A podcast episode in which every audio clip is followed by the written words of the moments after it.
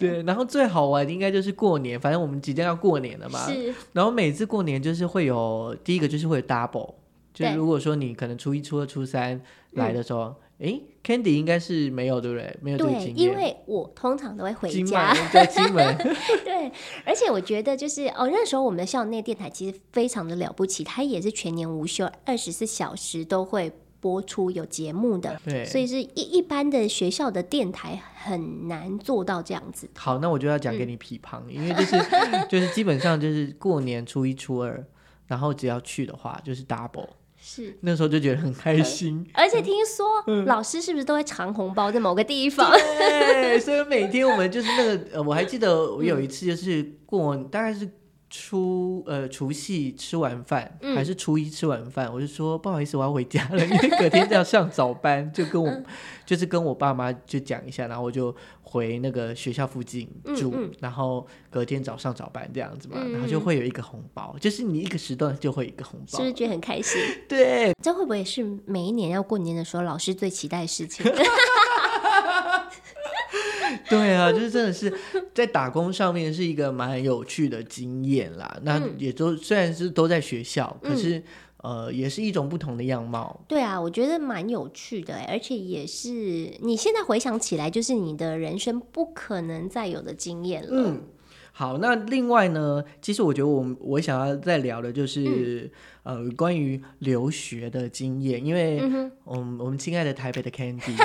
他在大学的时候有一年的时间是去香港交换，对不对？对啊，其实也才一学期啦。啊，一学期。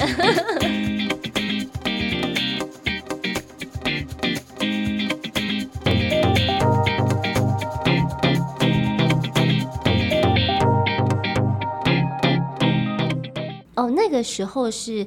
大三的时候，嗯，对。其实我觉得，就是当时自己，当时自己不觉得，当时自己也就是年纪还蛮小的这样子。然后在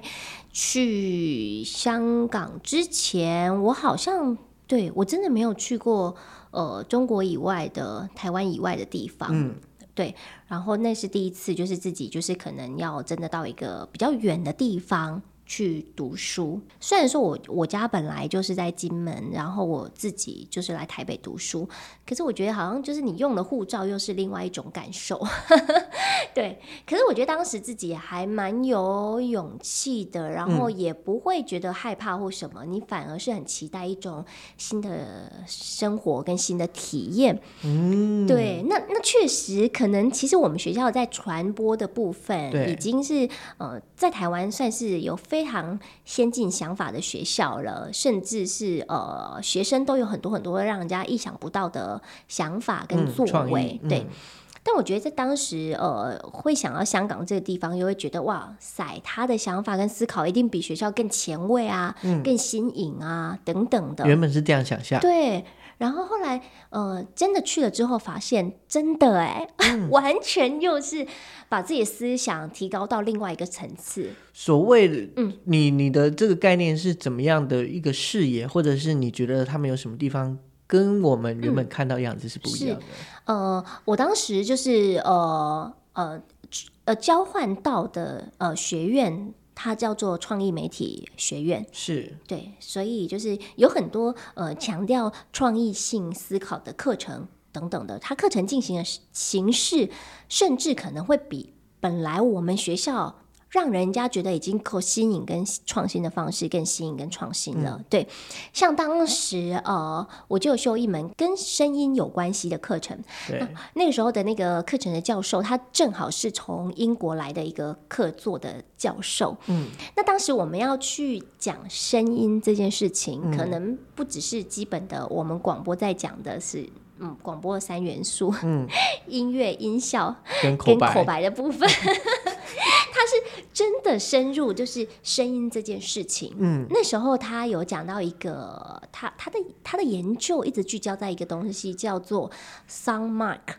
我们会讲 landmark，就是呃地标这样的概念，嗯但当时他讲的是声音标的这件事情，然后他会去谈到一件事情，就是说每个城市都会有每个城市它独特的声音，嗯，对，像是在香港，可能它会有一个独特的声音。可能是过马路的那个红绿灯的那个声音，哦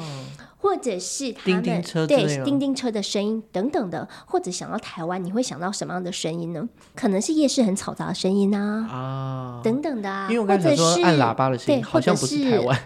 或者是垃圾车的声音，啊，垃圾车的声音，对对，等等的，就是每一个城市都会有它独特的呃声音的存在。那这个声音就是它的背后其实又有一个它的社会脉络，嗯，跟就是社会元素在，所以还会去探讨为什么会有这样的声音的存在，嗯，等等的。然后就是会去做一些很有趣的实验啊。甚至我们可能呃也曾经去那种呃自然保护区去收音，哇，去听听看有什么样的声音。嗯，真的真的是比较落地。可是我觉得你你刚刚讲的这些东西都很实验性，真的很研究性，难怪非常打开我的视野。难怪你之后会进 研究所，这真的是研究型的。也有很多就是非常制作的啊，嗯。像当时就是也有去学一些呃，他可能是在做影像处理的，那非常实做的课程，嗯，他们真的在做，就是我们真的在做就是影像的处理，对。而且是非常高阶的嗯。影像的处理，对。然后还有做一些可能跟剧场相关的表演课程啊，等等的。嗯，对。哎，那我直接问你好了，就是在这样香港待一学期的状态下，嗯，你有没有什么印象最深刻的？不管是正面或是负面，你说印象非常深刻的，嗯，对于你自己啊，就是你的体验当中，对于我的体验，我觉得那时候我觉得冲击非常大的是，我那时候同学都不喜欢睡觉。那他们都在干嘛？夜生活吗？no，他们的生活非常丰富多元，他们可能有自己的打工啊，那当然就是也会有很多跟同学一起就是聚在一起的行程，然后有更多的时间，他们是花在他们去做他们想做的事情的身上的部分。对，像是有同学可能对于呃拍电影非常有兴趣，所以他发会花非常非常多的时间，他会去呃想他的电影的脚本，嗯，或是跟剧组之类的，，对，然后讨论很多的事情，嗯。或者他们可能对于某一项事物他非常的有兴趣，例如画动画好了，那他会花非常非常多时间去画这个动画，嗯，对，还是他们对于呃拍照非常有兴趣，那他在没事的时候，他就会拿相机去拍照，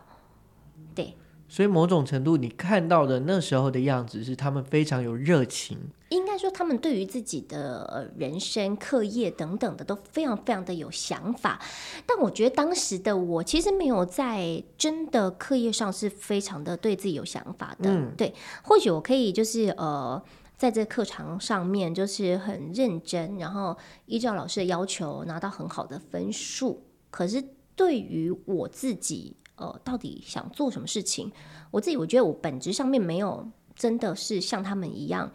有自己非常独到的见解，他知道他的未来要做什么事情。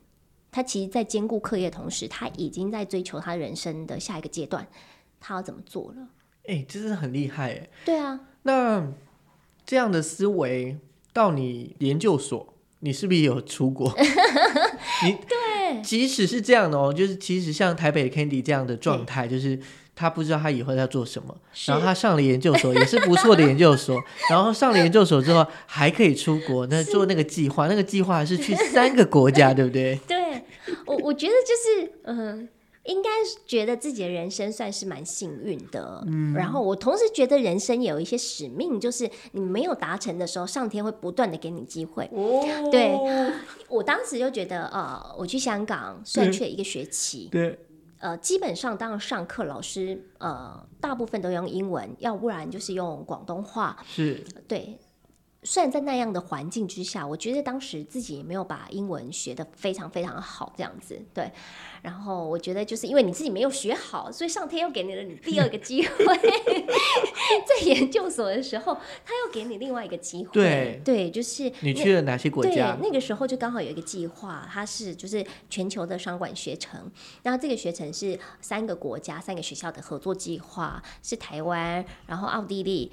跟加拿大的三个学校的合作计划。嗯，然后我们会在九个月的时间，每三个月就会在一个国家里面对，去完成那个国家里面应该要去完成的课程。嗯，那当然它是有呃连贯性的一个设计的。那在每一个国家都有每个国家他希望你达到阶段性目的，然后我就觉得蛮有趣的。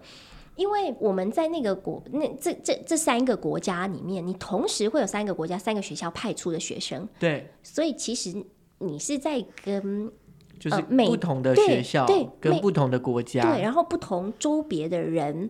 呃，在在一起上课，然后一起你们会一起分组，嗯，等等的，所以你会了解到每个国家地区的人，他有不一样的人格特质，或是文化脉络，对。然后我觉得非常有趣的是。呃，前三个月它是非常扎实的呃学术的课程，因为是商管嘛，对，所以他安排了商管的武馆的课程，而且是非常扎实的。然后你你你在在台湾呃的研究所课程，有可能你一个礼拜顶多让你读个三四篇的英文 paper，是。呃，然后就很恶心对。了。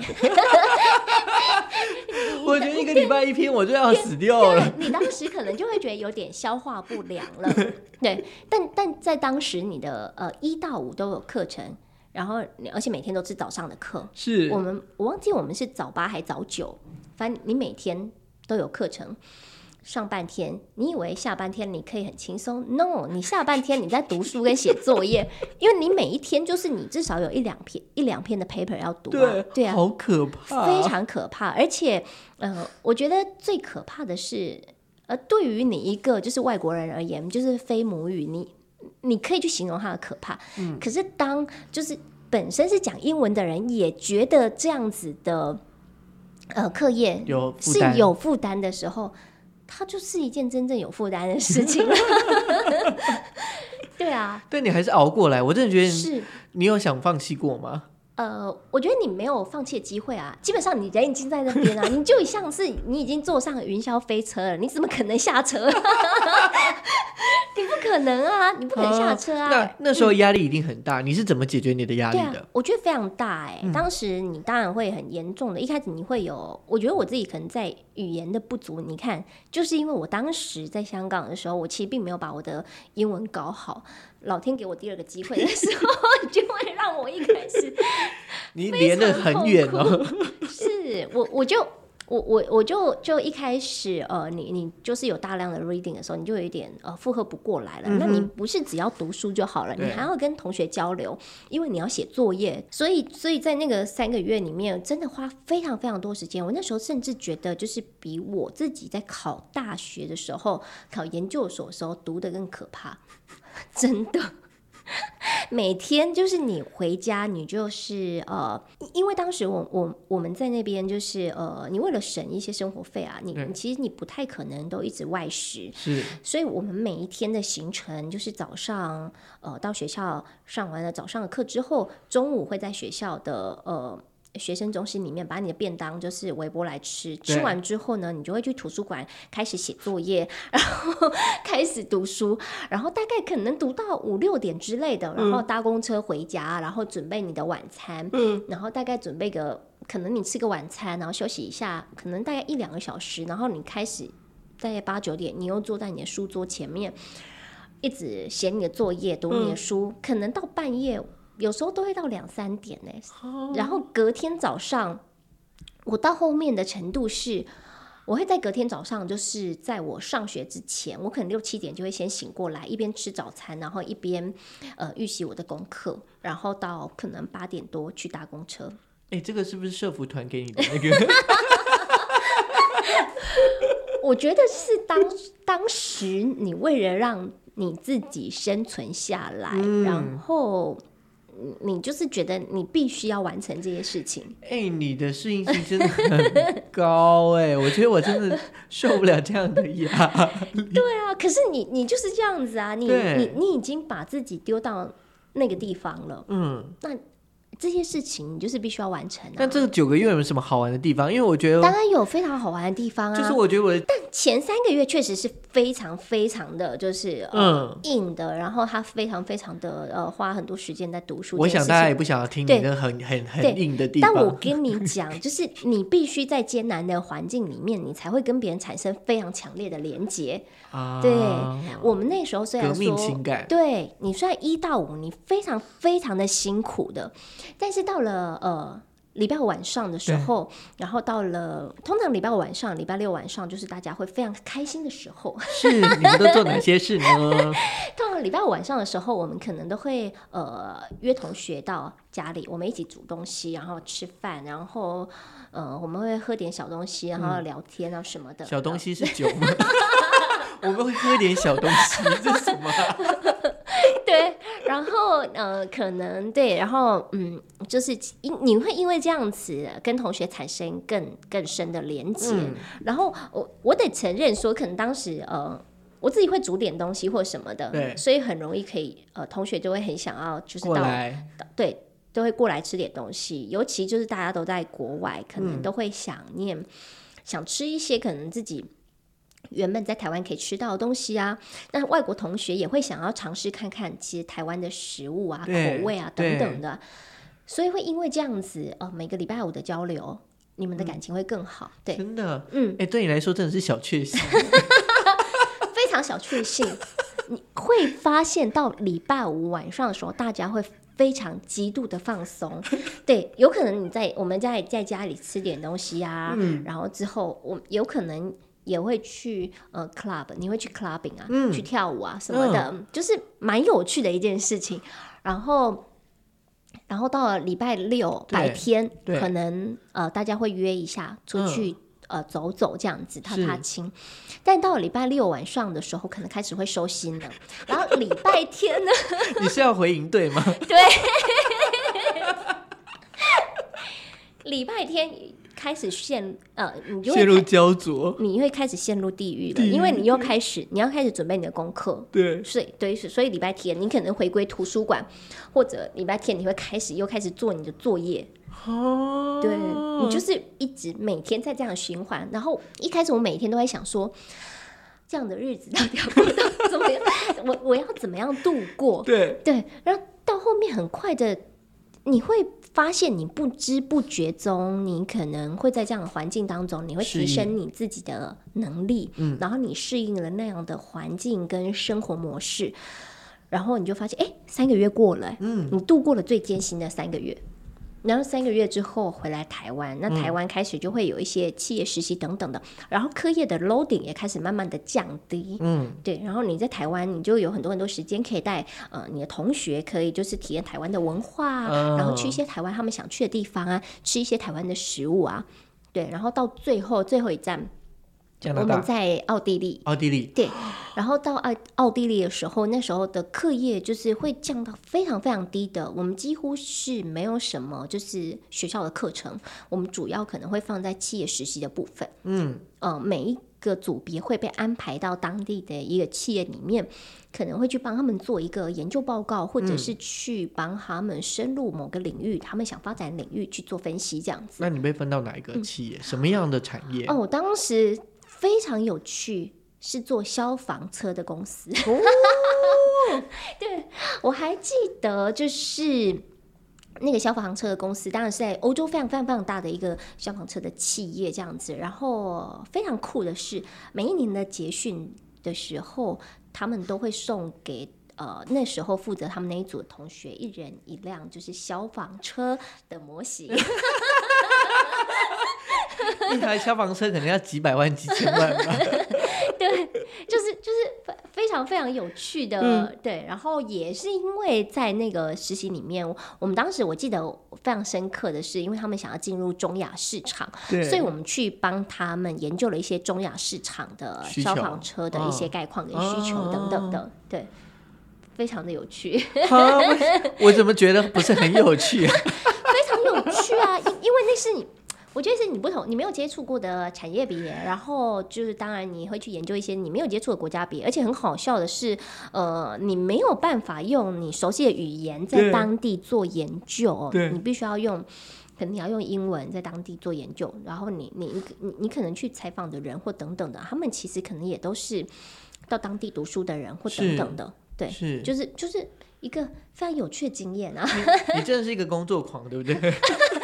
觉得这种东西很有趣。没有没有工作狂啦，我只是觉得就是呃对你来讲是一件新的事情啊，然后你也因为这样子会接触到一个新的领域。嗯，好，对对我，因为我要讲的是，就是我应该是大学有出去，算是简单的，就是几天的交换，然后那时候是是去南京玩，是那真的就是对我们来说，就真的是出去玩，就是拿可能比较便宜的钱，然后是八天七夜，然后就是呃学校招待你，然后啊、去，例如说我们那时候去南京，就去无锡啊，去啊、那个南京的夜市啊，然后我们还去了一个姑苏城外的，寒山寺，对，我们就去那边走，然后走在外面，然后那嗯个导游就说、不要进去，不要进去，进去要钱，然后也没什么好看的，类似就这样。你看我们的经验真的差那么多，不过。当然，我就是只是讲了说，可能我在就是国外的，就是学生生活的部分啦。但对可能比较呃，我刚刚提到比较多，可能都是 focus 在就是课业的部分。但当时当然有跟呃同学在当地出去玩啊，对对呀、像在香港的时候，当然我们也有很多的 游玩的行程啊。然后当然，当然后来研究所的时候，就是呃，可能到加拿大的时候，也是有很多的行程，就是我们还是会在长假期的时候。呃，我当时在加拿大，就是靠近温哥华的，就是维多利亚岛上面。是对，然后就是呃，就是比较长的假期啊，或者嗯是通常呃周你可以具体周末的讲一下你玩什么，好不好？不然你就是就是概况性，我们可能就有一个画面，我们可能会去一些知名的景点，大家会去的观光的地方，嗯还是会去啊，对啊，甚至那时候，呃，因为在加拿大，所以我们还要跑去美国，我们去西雅图，对然后我记得当时就是要去西雅图之前，我还做了一些功课，嗯然后呃那时候就是呃西雅图有。有有有有一部非常有名的电影叫做《西雅图夜未眠》嘛，嗯在去西雅图之前，我还特别把电影看完，对然后呃，当时印象最深刻的有一个地方是，就是它就是船屋吧，那个区域。然后当时去西雅图的时候，我们还特别安排去那个地方，那那长得一样吗？还是很一样，就是那个氛围、那个感觉啊，啊对啊。然后就是还有西雅图很有名的，大家会去看星巴克的创始店吗？对创始店，然后一定会去派克市场，嗯，然后就是会去一些什么口香糖的墙啊，嗯，对，甚至是呃西呃西雅图的地标啊。对啊。口香糖墙是大家把口香糖粘在上面吗，是的，还去看，好可怕。它因为这样子，所以变成就是非常著名的地标景点啊。哎，那你去加拿大有喝冰酒吗？有，好喝吗？就是甜甜的、就啊，很甜。对啊，然后呃呃枫糖啊，嗯哦对，哦对，忘记说，还有非常有趣的是，我们刚到加拿大的时候，刚刚一落地，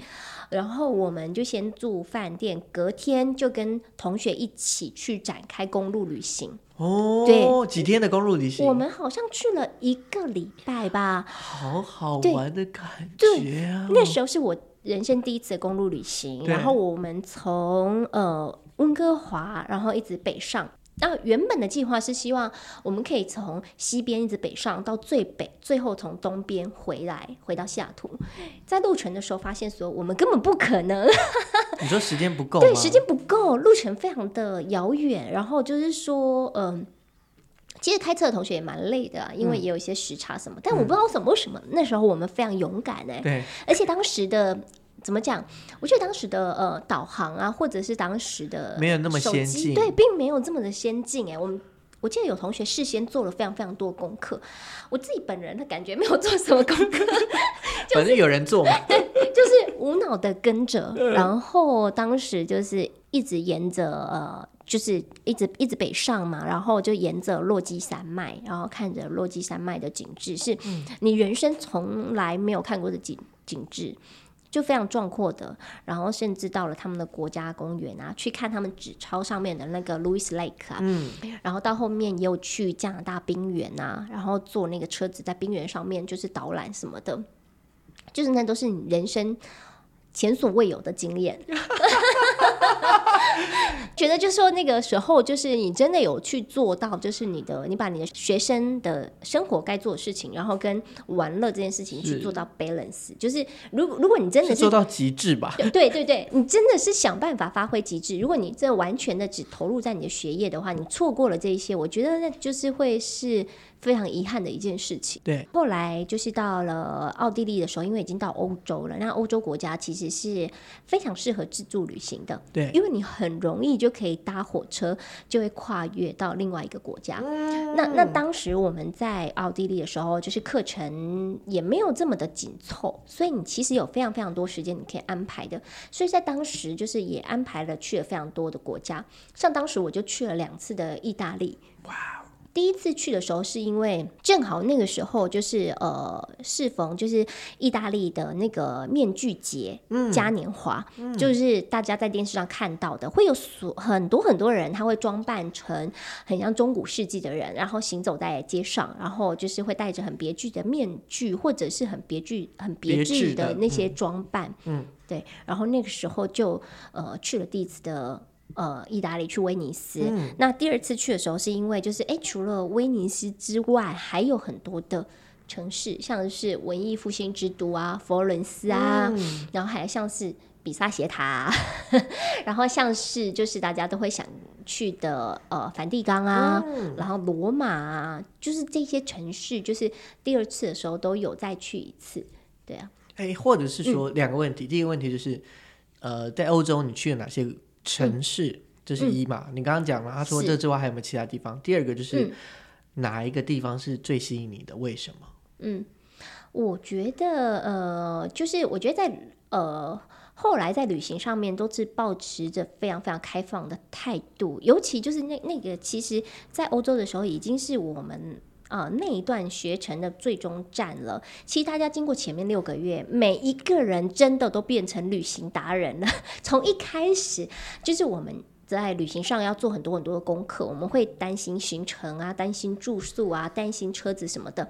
到后面我们到欧洲的时候，我们去规划每一次旅行的时候，我们基本上只确认我们住的地方，然后跟我们去的交通工具有订到。OK，我们就出发了。我们在网络上会找到非常非常多的资源，然后可以确认我们可以到哪些景点。所以在欧洲的时候，我去了。呃，我去了两次意大利嘛，然后后来我去了德国，然后也去了捷克，因为就在旁边呢，也非常近。然后后来也有去了法国，对，好像就去了。呃，用用用用用一些长假期就去了这些地方。那你最喜欢哪一个？或者城市，或者是国家？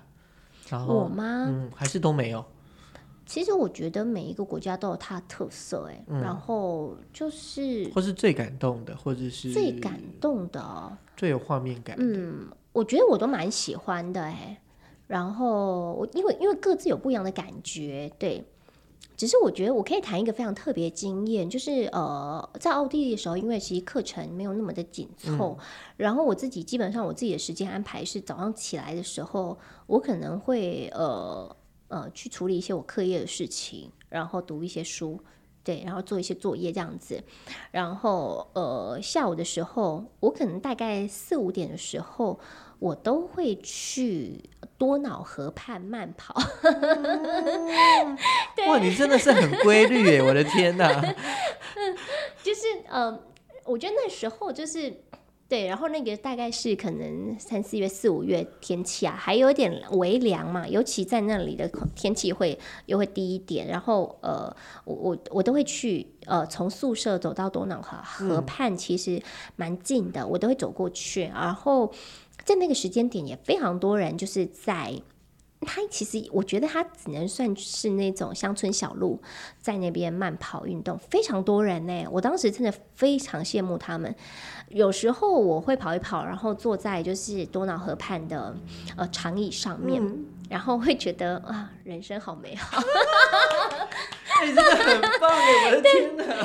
我就会呃看着远方，然后我觉得非常的 peace。嗯，而且我觉得不管是空气也好，人的感觉也好，就是让你觉得非常的 peace。嗯，对，然后然后就是呃，当然我当时也非常羡慕他们啊，我觉得呃